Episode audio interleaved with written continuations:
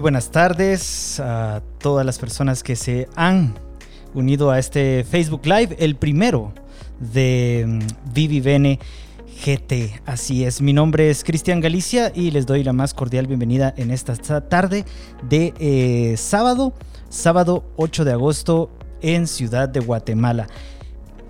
Eh, Vivi Bene GT tiene como objetivo acercar al médico y a los pacientes y hoy lo que más eh, dudas genera es cómo vivir con la COVID-19. Por eso hoy en nuestro Facebook Live, que será parte de nuestro primer podcast, hemos invitado al doctor José Carlos Monzón, quien es epidemiólogo, investigador, profesor universitario y un excelente amigo. Eso puedo decirlo. Así que, José Carlos, bienvenido.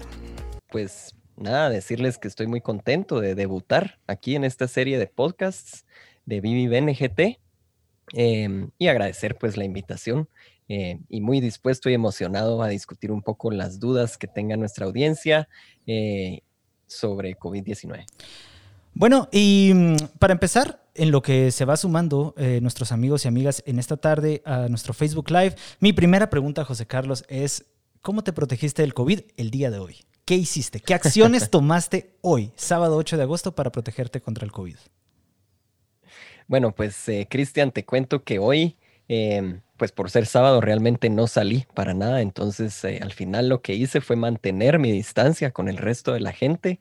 Em, y pues nada, si uno no sale, realmente hay muy, muy bajo riesgo de poderse infectar. Y quizás lo otro que puedo agregar es que pues no tuve mucho contacto con gente dentro de mi casa, entonces que eso también ayuda a, pues, si uno disminuye la interacción de persona a persona, pues obviamente vamos a disminuir la probabilidad de que nos dé COVID-19. Bueno, eso es muy bueno porque en realidad el estar en casa ha sido una de las acciones eh, principales para em, mantener a raya el COVID-19. Sin embargo, sin embargo, estamos entrando a una etapa que se llama la nueva normalidad y la nueva normalidad no necesariamente va a incluir quedarnos en casa todo el tiempo, sino que en parte em, es una etapa en la que vamos a saber cómo manejarnos durante el resto de, de lo que dure la pandemia. Entonces, ese es el tema que vamos a tocar, José Carlos, esta tarde. Y para empezar, eh, la gran pregunta de todos, ¿qué significan esas dos palabras? Nueva normalidad, ¿qué es?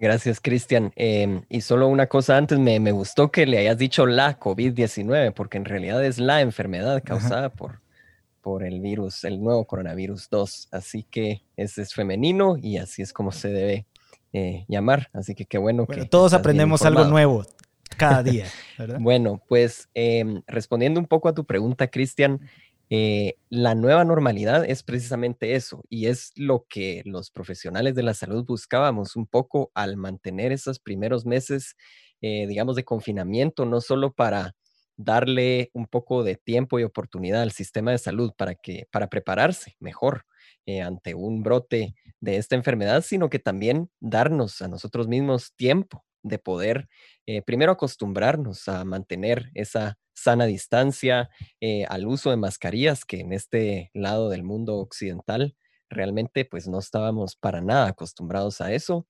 E incluso mucha gente las siente incómodas o, va evaluando qué tipo de material es un poco mejor o le causa menos disconfort, porque la manera es pues de poder utilizar, hacer uso de las medidas de, de prevención de una manera adecuada para maximizar esa prevención.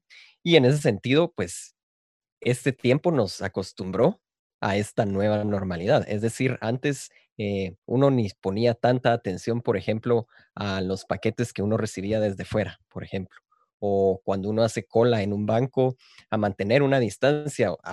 Antes del coronavirus ya habían otros virus y ya habían desde cierto punto estas amenazas de poderse infectar, pero realmente uno no estaba tan consciente de, que esta amenaza estaba ahí. Entonces, la nueva normalidad lo que nos ha permitido es eh, aprender a estar un poco más conscientes de nuestros alrededores, de la higiene personal que debemos tener, el lavado de manos, por ejemplo, y de poder, pues, de alguna manera aprender a vivir con esto. Sí, sabemos que como es un virus nuevo, pues al inicio de la epidemia, todos somos, todos estamos susceptibles al, virus. No hay nadie que esté, que tenga ya una haya desarrollado resistencia al virus y, entonces en esta nueva normalidad lo que queremos es que eh, pues la vida continúe. Realmente no podemos parar solo por, por, el virus, pero sí entender un poco esa mecánica de transmisión para poder eh, pues llevar o continuar más bien nuestra vida. Es interesante lo que dices porque, por ejemplo, hoy, aquí en el edificio, en el edificio donde yo vivo, hay un elevador y entras al elevador y dice máxima capacidad de personas, dice 14, pero ahorita en ese eh, elevador solo pueden eh, ir cuatro personas al mismo tiempo. Entonces te cambia un poco la perspectiva. El otro día te había comentado que yo ahora me pongo a pensar de todas las veces que yo tuve catarro o alguna gripe o fiebre o alguna infección y, por ejemplo, fui a trabajar y pude haber llevado una mascarilla. Pero es interesante cómo eso eh, no se daba antes. Uno no se ponía. O, quedarte en casa incluso. O quedarme en casa. Y mm, es muy, pero muy interesante. Sin embargo, aún más interesante es la siguiente pregunta, porque yo tengo la gran duda. ¿La nueva normalidad es, es sinónimo de la normalidad que vamos a tener de ahora en adelante? Es decir, no, la nueva normalidad no va a durar unos meses o un año. Es decir, de aquí al resto de nuestras vidas es probable. termina esa nueva normalidad? O, se vuelve ya una normalidad completa. Sí, pues, pues mm, realmente em, hasta que no haya una vacuna que sea potente y efectiva contra este virus, eh, yo diría que esta nueva normalidad vino para quedarse. Y aún más, si, o sea, a pesar que se desarrolle la vacuna y que sea efectiva y todo, yo diría que Em, muchas de estas prácticas que nos hemos estado acostumbrando un poco a la fuerza, pues yo pienso que deberían venir para quedarse, es decir, eh, tener un poco más de higiene en, el hogar, eh, lavarse con frecuencia las manos. Esto también va a traer otro tipo de, beneficios que de hecho ya hemos visto. Por ejemplo, eh, la tasa de infecciones por neumonías o por algún otro tipo de procesos virales respiratorios eh, pues también han venido un poco a la disminución porque es la misma vía de transmisión. Entonces, al final, esta nueva normalidad nos va a permitir aprovechar todos estos beneficios que antes, pues, los pasábamos completamente por, por alto. Otro tema muy interesante es el miedo, que em, es un producto en parte de muchas situaciones, desde eh, la comunicación que recibimos de algunos medios, por ejemplo, desde mm, el estrés provocado por la misma pandemia. Sin embargo, eh, el miedo nos lleva a pensar que la reapertura aquí en Guatemala que inició hace dos semanas podría producir en realidad más contagios. Desde mi perspectiva personal, pienso yo que tenemos que evitar ya el miedo y utilizar información como la que estamos generando ahorita para eh, vivir la nueva normalidad. Sin embargo, aprovechando que vos sos un experto en este tema, te pregunto, José Carlos, ¿van a haber más contagios o no van a haber más contagios? Pues mira, esa es la pregunta del millón y realmente eh, no quisiera yo eh, adelantarme a predecir algo que realmente pues no, no hay manera de saber al 100%. Sin embargo, Em, hay un par de matices ahí que vale la pena mencionar. Primero es que eh, realmente esto de la reapertura eh, solo vino a regular lo que ya se estaba viniendo, eh, ya se había dado desde meses antes, es decir, una buena parte del sector informal pues seguía con sus labores. Uno salía a la calle en los meses anteriores y yo veía cómo la gente pues de alguna manera trataba de seguir adelante y, y regresamos a lo mismo, es decir, no solo, o sea, el virus no nos podía eh, mantener sin poder trabajar y sin poder, eh, pues de alguna manera los que tienen, los que se dedican al sector informal sobre todo, eh, sin poder generar. Sí, entonces era, digamos, había que balancear un poco entre tomar medidas de prevención sin em, parar completamente esta economía.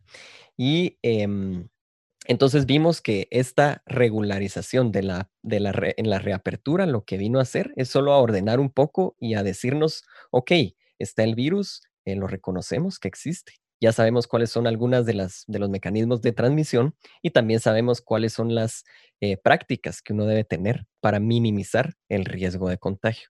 Y eso es precisamente lo más importante. ¿Por qué? Porque de esta manera disminuimos el riesgo del el contagio al mismo tiempo que aumentamos la probabilidad de que nos recuperemos un poco más rápido de esta eh, recesión económica que indudablemente ha afectado pues a todo el mundo. Realmente no solo es a Guatemala, sino que este, este tema de la epidemia, y yo lo digo cada vez que puedo, es un tema que nos pasa, pues, sobrepasa la capacidad del gobierno, sobrepasa la capacidad de la academia de poder, eh, digamos, solucionarlo de una manera inmediata, sino que hemos visto que incluso las economías más avanzadas del mundo, em, pues ha tomado tiempo acostumbrarse y ha tomado tiempo poder eh, tomar todas estas eh, prácticas como una costumbre para poder prevenir los contagios. Pero ya para responder directamente a tu pregunta. sí, eso estaba em esperando desde hace como cinco minutos, José Carlos. sí, no, pero es que es bueno ah, poner todo un contexto porque realmente es, es, un tema un poco más complejo. Mira, los contagios van a depender siempre, primero, del comportamiento humano, es decir, si uno practica medidas de prevención o si las personas definitivamente no viven la nueva normalidad, sino que regresan a su normalidad anterior. Ese es un punto. Y el otro es que también va a depender de cuántas pruebas vayamos a hacer. Es decir, em, si nosotros hacemos más pruebas, es como arrojar más luz a un cuarto completamente oscuro. Indudablemente vamos a encontrar más casos. Sin embargo, lo que hay que tomar en consideración es que también probablemente la tasa de mortalidad va a bajar. ¿Por qué va a bajar? Porque a medida que nosotros encontramos más casos que de otra manera hubieran pasado desapercibidos porque son presintomáticos, asintomáticos o simplemente casos leves que ni siquiera entrarían a la estadística, eh, si nosotros empezamos a aumentar la capacidad de testeo, eh, digamos a nivel nacional, lo que va a pasar es que el denominador que saca la tasa de mortalidad se va a agrandar mucho más y los casos que ya estamos captando, que son los más graves, que eso sí es un poco más difícil perderlos porque siempre van a llegar a un hospital a pedir asistencia médica, esos se van a mantener más o menos constantes o al menos es lo que yo quiero pensar, ¿sí? Entonces al final hay que ponerse a ver que no solo es la tasa de contagio la que debemos ver, sino que también la tasa de mortalidad y lo hemos visto el comportamiento en otros países eh, que si bien sí han habido algunos rebrotes, eh, la mortalidad se ha mantenido estable o incluso ha empezado a declinar. Muy bien, tenemos algunas preguntas que están llegando ya a nuestro Facebook Live, algunas muy específicas eh, que vamos a abordar muy pronto. Si vos tienes alguna eh, pregunta, hazla a través de los comentarios en nuestro Facebook para que nosotros la transmitamos aquí a José Carlos. Sin embargo, todavía me falta un poco más de contexto y yo quiero hablar del semáforo, José Carlos. El, hemos visto que cada país al final ha hecho o ha tomado medidas completamente distintas. Hemos visto lo que está, lo que está pasando en Estados Unidos, lo que se hizo en Nueva Zelanda, lo que no se hizo en Suecia y mm, lo que está pasando con nuestros países vecinos. Sin embargo, aquí en Guatemala hemos adoptado un semáforo y te quiero preguntar, ¿qué ventajas tiene? Y bueno, no sé si hay posibles desventajas, pero digamos, ¿cómo está eh, esa, eh, la adopción de esa medida aquí en el país? Eh, gracias, es una excelente pregunta, Cristian. Bueno, primero, eh, la ventaja que yo veo, digamos, más inmediata es que nos da un rumbo y un panorama que, digamos, antes de esto, cada quien estaba haciendo lo que podía, literalmente, y no tenía, digamos, una serie, un manual donde uno puede empezar a ver ciertos lineamientos que lo que van a hacer es de nuevo lo mismo, regreso a, a poder eh, tener esa noción de cómo minimizar el contagio, al mismo tiempo de que minimizamos también el impacto económico, es decir, podemos regresar a trabajar, pero tomando ciertas medidas que son medidas eh, de prevención que ya han sido validadas y que han demostrado ser efectivas para disminuir el contagio, pero mantener esa actividad económica que al final es, muy importante para el bienestar completo de un país, no solo el bienestar económico, sino que al final todo es un sistema que va entrelazado y que debemos ver de qué manera agarramos lo mejor de los dos mundos y lo ponemos a trabajar para poder ir eh, recuperándonos y saliendo adelante. Ok, em, ahora voy a abordar algunas preguntas ya de las personas que nos están enviando a través del Facebook Live. Rodolfo Galicia dice, buenas tardes. Buenas tardes. Una consulta. Los gel que venden dicen que eliminan el, 99% de las bacterias y ahora el tema es un virus. ¿Qué diferencia hay? eh, ¿nos estamos protegiendo bien? Me parece una excelente pregunta porque yo el otro día me, que me estaba bañando vi que mi shampoo también eliminaba el 99.9% de bacterias. Yo estaba feliz, pero después dije, tiempo, una bacteria no es lo mismo que un virus, ¿verdad? Claro, no, y es una, es una buena observación porque también eh, hay que recordar que a veces hemos visto en anuncios en Facebook o en algunos otros lados donde la gente está ofreciendo antibacterianos como medicina para prevenir o para tratar el coronavirus. Entonces hay que recordar de nuevo que es un virus el que estamos tratando. Y habiendo dicho eso, eh, tenemos que recordar también que los virus eh, tienen una membrana algunos y otros están envueltos en una cápsula. Y lo que hace el alcohol precisamente es deshidratar a esta molécula. Y al deshidratarla, pues pierde toda su maquinaria de ARN, que lo que le va a hacer es permitir replicarse al eh, introducirse en la célula de un huésped. Entonces, para responder a la pregunta, sí es efectivo el alcohol, pero debe tener al menos una concentración del 70%. ¿Y por qué digo esto? No quiere decir que, digamos, un alcohol al 60% no vaya a lograr deshidratar y desactivar las moléculas del virus. Quizás lo pueda hacer, pero eh, si tenemos 200 copias de virus en una superficie, quizás vayan a quedar algunas copias viables, es decir, algunas copias de virus todavía que puedan infectar a la persona y lo que queremos es que se eliminen el 99.9%. No decimos 100% porque nunca podemos estar al 100% seguros de que todas las copias se eliminaron, pero sí, digamos, una, tenemos una idea de que eliminó al 99% de ellas, pero sí es importante que, que sea por lo menos al 70%. María Fuentes pregunta, ¿cómo proteger a los adultos mayores? ¿Es mejor que no salgan de casa? Ah, es una excelente, excelente pregunta y gracias a los, a los comentarios de nuestros oyentes. Em, y sí, realmente eh, lo mejor es eh, tratar de prevenir al máximo, es decir, eh, si las personas pueden quedarse en su casa, em, pues hay que definitivamente minimizar el riesgo de exponerlas a alguien que pudiera estar infectado. Sin embargo, con las personas mayores, lo que sí vale mucho la pena es que em, no las tratemos de aislar completamente. Ahora tenemos la tecnología, estamos viendo ahorita cómo estamos de manera remota teniendo este podcast por las mismas medidas sanitarias.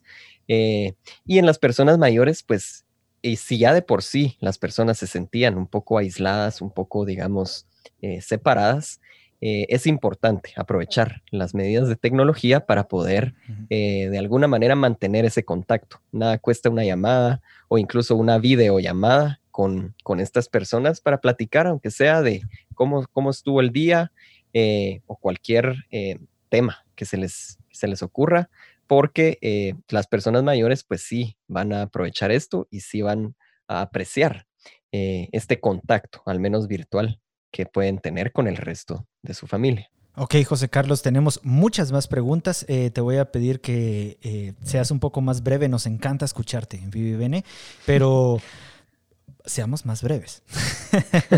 No, va, mira. Antonio Ramírez dice em, que si pueden existir algo como familias asintomáticas, mejor planteado, ¿pueden existir asintomáticos en un núcleo familiar o específico em, único de cada individuo? Sí. Sí pueden. Sí, ah, tampoco tenías que ser tan. ah, no, sí, pero muchas veces eh, las personas confunden el término asintomático con el término presintomático. Es decir, eh, muchas personas van a sentir una muy leve molestia en la garganta o un, quizás un dolor de cabeza un día, eh, se les fue el olfato ese día, pero capaz que ni se dieron cuenta y después se recuperaron de manera muy rápido al cabo de una semana. Esas personas no son asintomáticas, en realidad sí tuvieron algún síntoma, lo que los convierte en sintomáticas, pero quizás no habían desarrollado los síntomas cuando ellos estaban pensando que podían estar infectados y después se les olvidó y ya ni se dieron cuenta y se recuperaron eh, pues de una manera em, rápida y de una manera ya sin sufrir eh, pues otras consecuencias. Pero sí, respondiendo a la pregunta, sí se puede. Ok, eso es interesante, eh, porque yo he escuchado personalmente muchos comentarios de personas que me dicen, pues tal vez ya me dio, ¿verdad? Tal vez ya me dio y ni me di cuenta. Sí, de hecho han, hecho estudios de cero prevalencia, se llaman, donde, donde, miden los anticuerpos de las personas que produce el cuerpo cuando ya fue expuesto a un virus y sí han encontrado eh, pues que hay personas que ni se dieron cuenta que tuvieron el virus y ahora ya tienen los anticuerpos. Ok, y con el tema de los anticuerpos rápidamente, eh, ¿se ha demostrado que pueden durar para el resto de la vida o no? No, es una excelente pregunta y de hecho todavía está en investigación, incluso si son los anticuerpos los que generan la inmunidad o si la inmunidad va a estar mediada por otro tipo de células, que son las células, es la inmunidad por las células T, que digamos es otro tipo, otro linaje eh, de células eh, de las defensas del cuerpo que lo que hacen en lugar de liberar anticuerpos son las mismas células, que son las asesinas que van a ir a buscar a la molécula del virus o a la célula infectada por el virus y la van a eliminar fagocitándola. Entonces todavía estamos eh, definiendo qué es realmente lo que está pasando. Yvette González pregunta, ¿el efecto del alcohol en las superficies es inmediato? ¿Qué pasa con el cloro?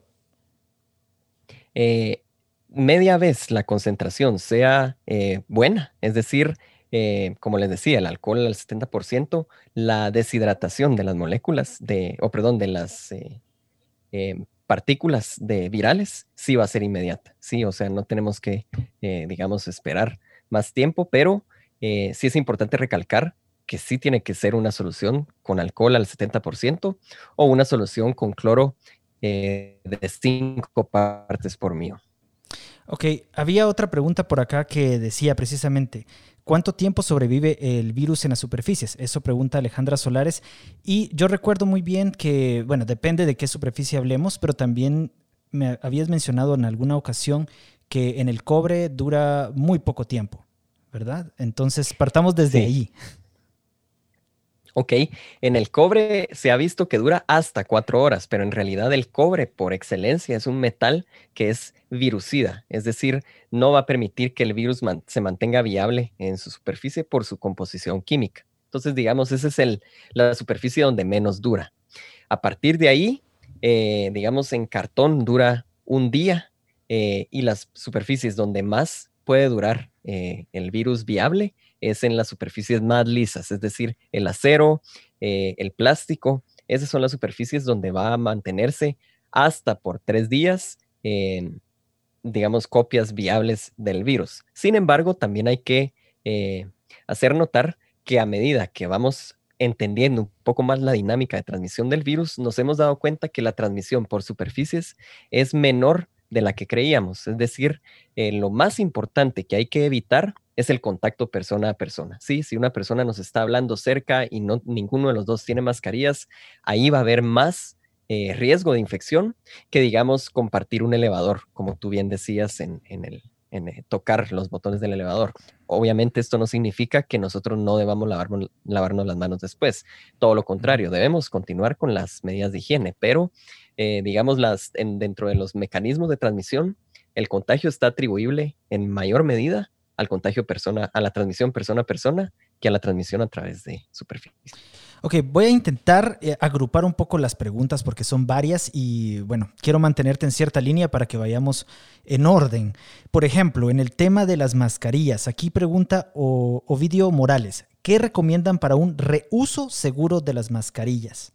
Y eh, de una vez te voy a hacer una pregunta que yo tengo la duda. ¿Cuál es la diferencia entre una mascarilla N95 y una casera? Entonces, ahí tienes tus dos, dos, pilares para empezar. Bueno, primero, estas dos preguntas justo van a ir relacionadas. Primero, eh, hay que saber que las mascarillas van a cumplir una función distinta, es decir, una mascarilla de grado hospitalario, como la N95, eh, va a ser para uso intrahospitalario. ¿Por qué? Porque la N95 lo que hace es producir un sello entre la piel de la persona y la mascarilla para que no entre ninguna partícula eh, que esté flotando por los bordes, por los bordes de la, la misma.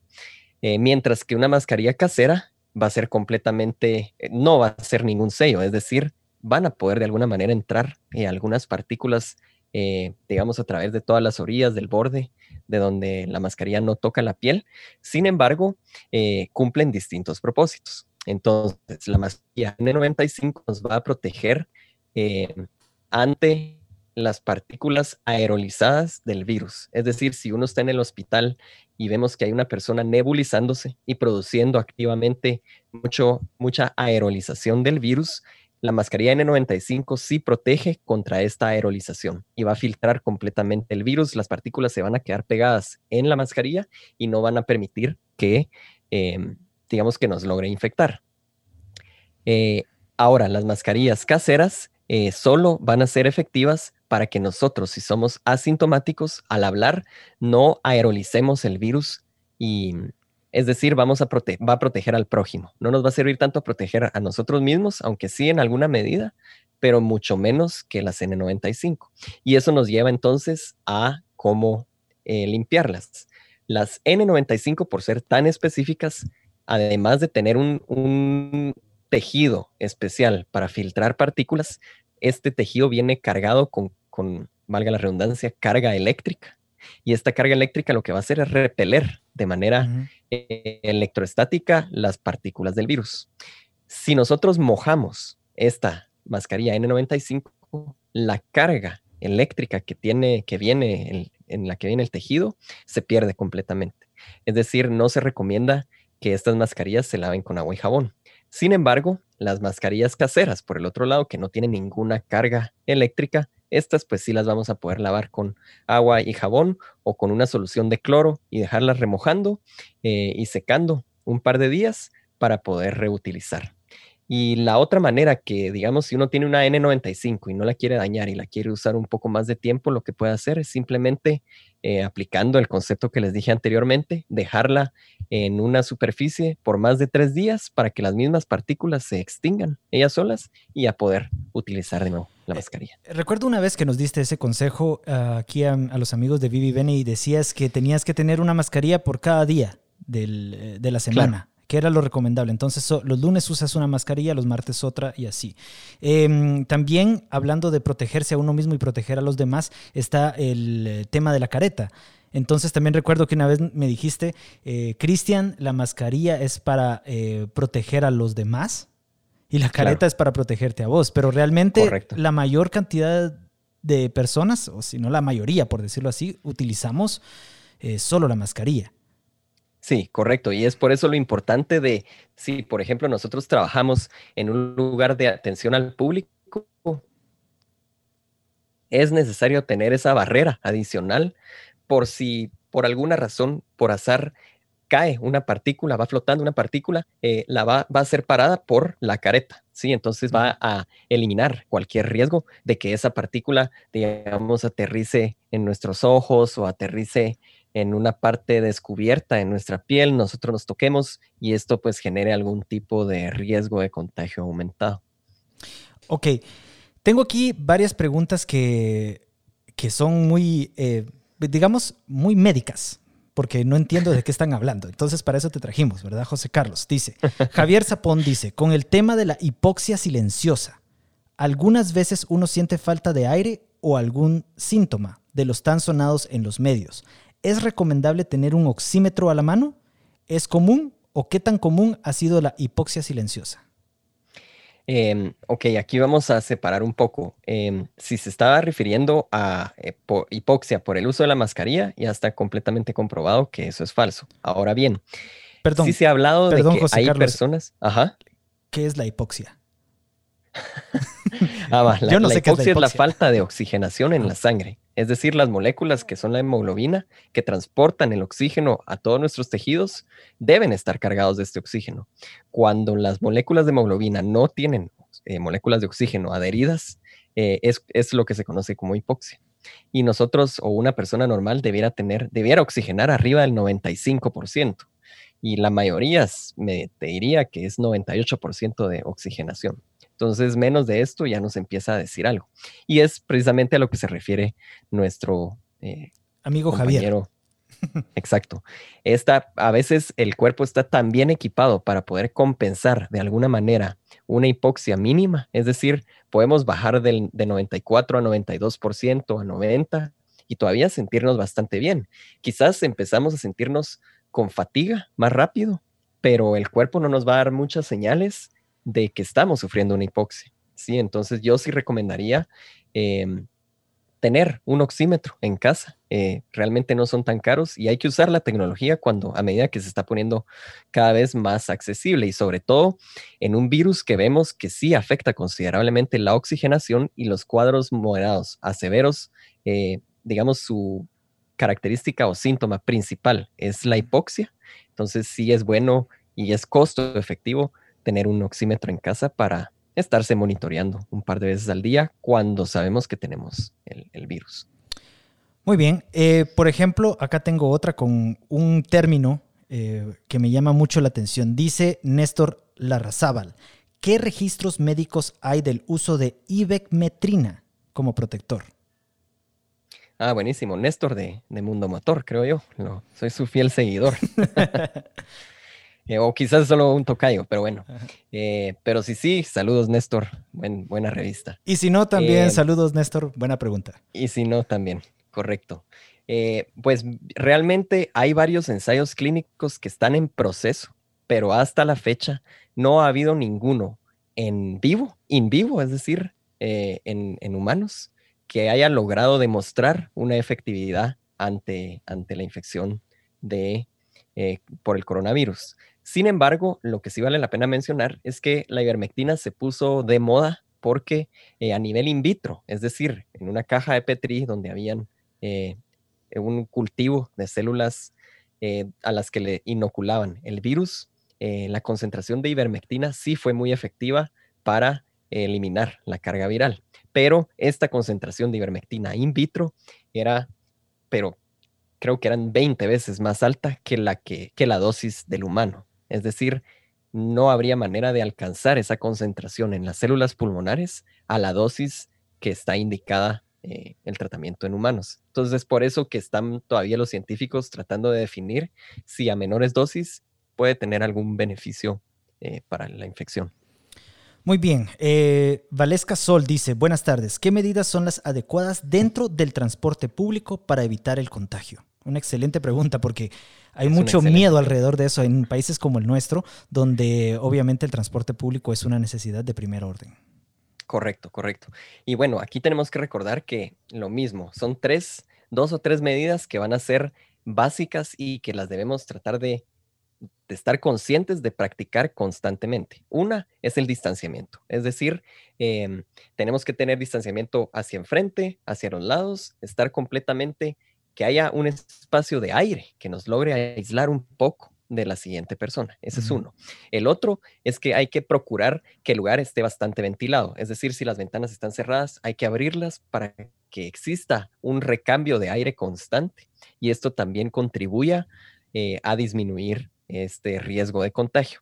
Y lo tercero es el uso de mascarillas. Es decir, todos debieran estar usando mascarillas para que esta aerolización del virus sea mínima, si es que existe.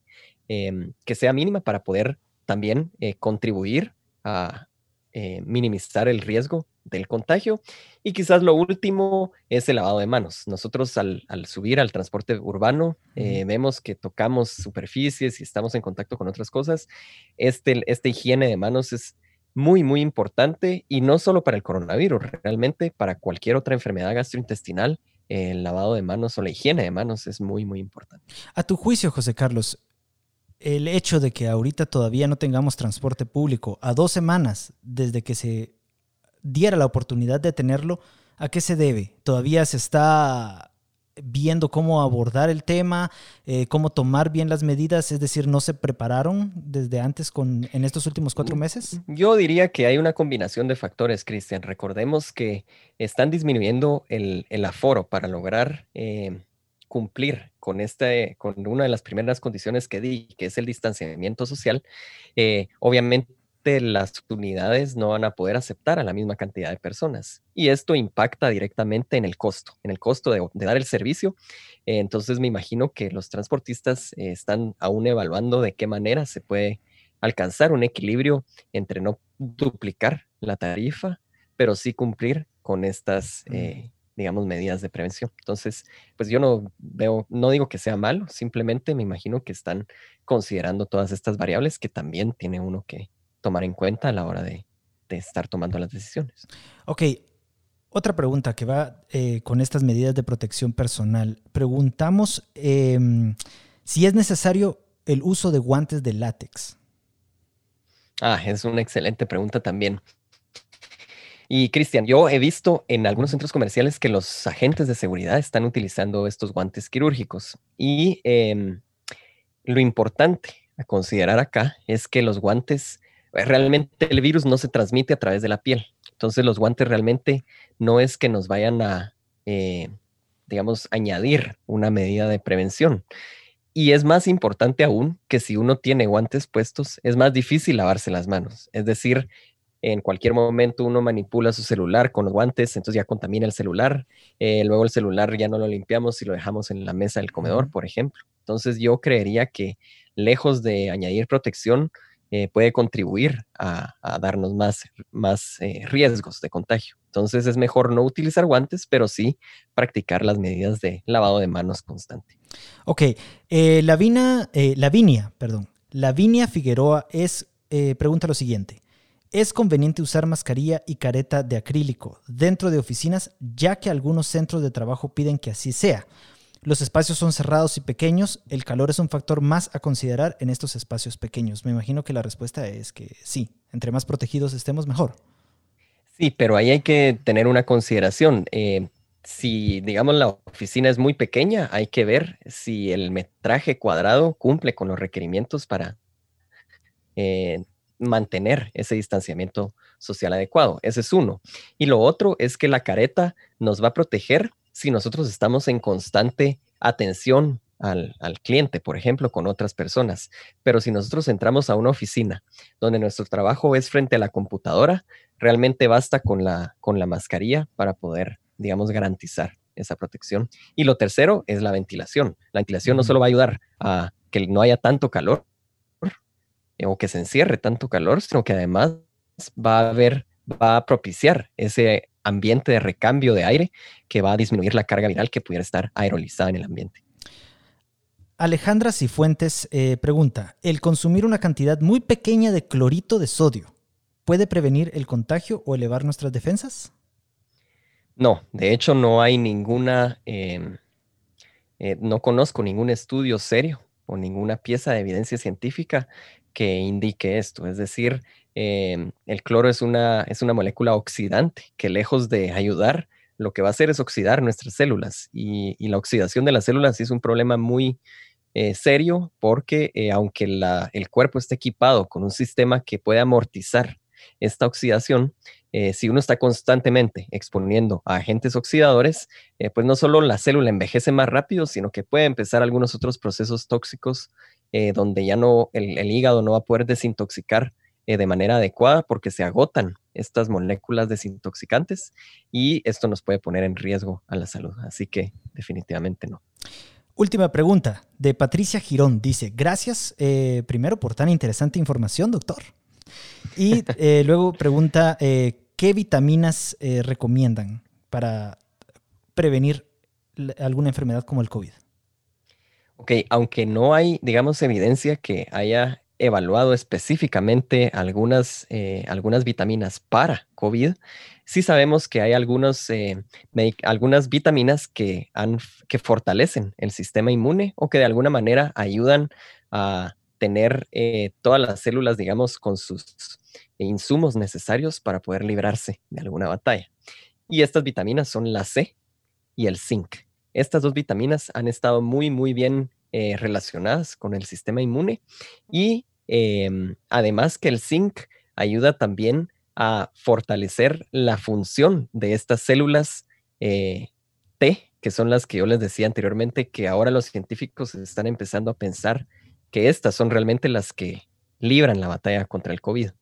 Eh, y por último, la vitamina D también ha estado eh, pues relacionada no solo a un buen metabolismo de los huesos y del calcio, sino que también eh, a una salud eh, mejor. Entonces, estas tres vitaminas yo creo que sí son muy importantes que todos tomemos para em, no solo, o sea, no puedo decir que son específicas para prevenir el coronavirus, pero definitivamente em, sí recomiendo que se tomen para mantener un nivel de salud superior. Había dicho que era la última pregunta, pero hay una más que me parece muy interesante y que daría pie para un, un, episodio más de este podcast de Vivi Bene.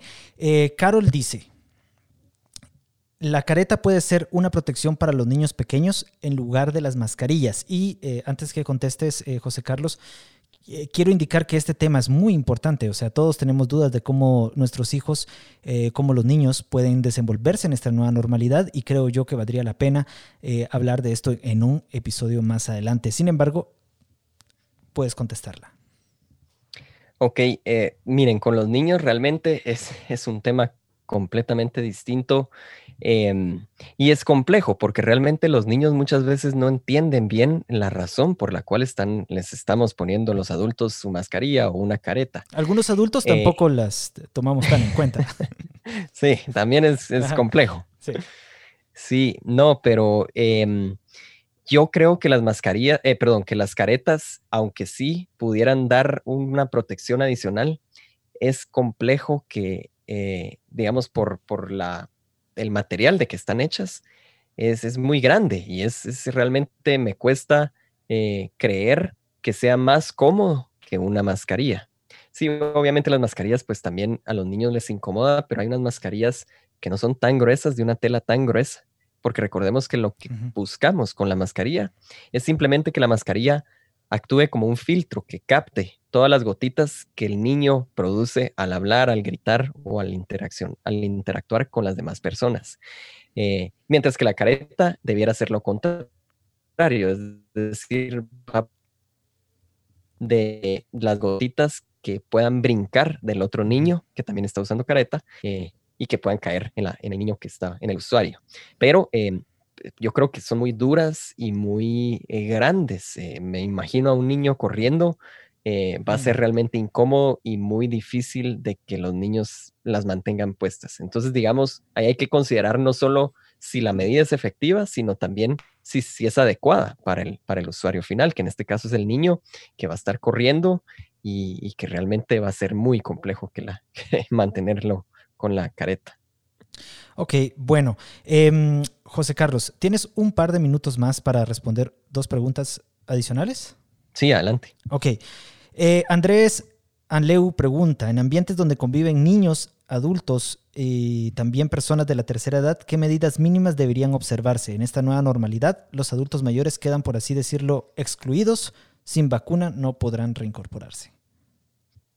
Sí, es, es, una buena pregunta y aquí hay que eh, de nuevo tener siempre en mente eh, todas las medidas que ya hemos hablado, de manera de no, digamos, lo que no, lo que se busca no es privar del todo a las personas de más riesgo, pero sí crear una estratificación con base en los riesgos inherentes de cada persona, es decir, considerando comorbilidades, la edad, por ejemplo, y de esa manera adecuarlo a la actividad que ellos hagan. Por ejemplo, eh, si una persona es, tiene obesidad de grado 1, eh, además tiene diabetes y es mayor de 60 años, eh, sería totalmente no recomendable que esté atendiendo al público, donde hay un alto recambio de clientes y el riesgo de infección es mucho más alto. Pero si él está haciendo un trabajo de oficina, por ejemplo, pues con las debidas medidas de distanciamiento, higiene, etcétera, pienso que sí se puede ir reincorporando, pero sí es muy importante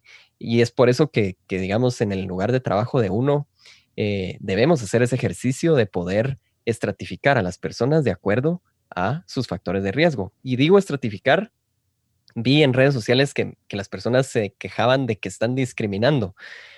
Y realmente yo creo que está mal usada esa palabra. Realmente no es discriminar, es simplemente eh, clasificar a las personas de acuerdo con el riesgo para un interés que es de la persona, es decir, mantenerse vivo términos muy simples, ¿verdad? Entonces, esta estratificación de riesgo creo que es vital y eh, pues mantener en mente siempre todas las medidas de, de prevención que al final aplican para cualquier tipo de población.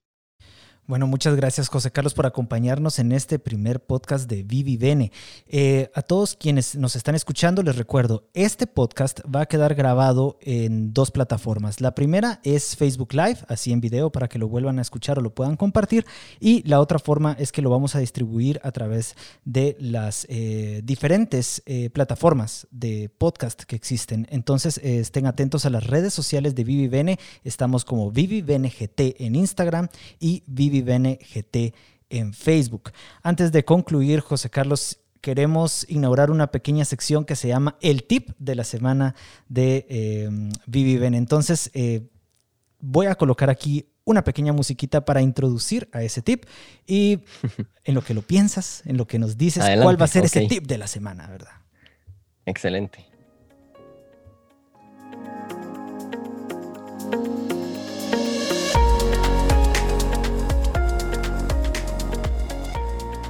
Ahora sí, el tip de la semana por el doctor José Carlos Monzón. Bueno, muchas gracias. Eh, el tip que tenemos para esta semana y que va muy de acuerdo con, em, eh, pues con el contexto en el que estamos viviendo es que eh, en el carro, cuando nosotros salimos em, tratando de llevar esta nueva normalidad, lo que tenemos que tener en cuenta son dos cosas. Una, así como uno tiene ya ciertas cosas en la guantera, uno puede tener paños con alcohol, ¿sí? O con algún desinfectante, de manera que en cualquier momento, eh, si uno está en contacto con un cajero, por ejemplo, y no tiene dónde limpiarse o un lavamanos, tenga esas toallitas para poderse desinfectar bien. Ese es uno.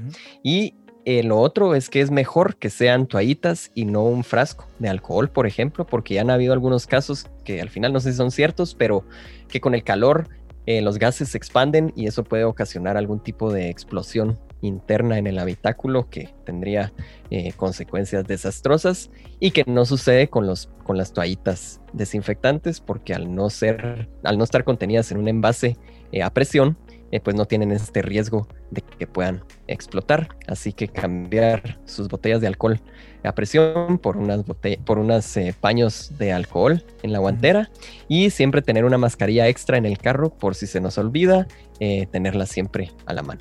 Bueno, muchas gracias José Carlos. Te repito, ha sido una gran, gran oportunidad para abordar el tema de la nueva normalidad y... Aclarar algunas de las dudas de nuestros oyentes y por supuesto usuarios de redes sociales. A vos que me escuchas, te recuerdo, hazte fan de Vivi Bene para recibir alertas sobre eh, los próximos podcasts que vamos a realizar. Los temas que quieras que abordemos en Vivi Bene, escríbelos en nuestro muro de Facebook y buscaremos a los expertos para resolverlos. Y por supuesto, José Carlos, eh, invitado a regresar cuantas veces quieras. Nosotros quisiéramos que fueras como nuestro médico residente, el médico que está a la vecindad, al que le vamos a tocar la puerta y le decimos, mira, yo sé que es tarde, pero ¿por qué vivís a la par mía? Eh, y te quiero preguntar sobre esto. No, excelente, un gran gusto y espero pues que nos veamos más seguido. Muchas gracias. Bueno, pasa feliz tarde. Nos vemos. Gracias, nos vemos.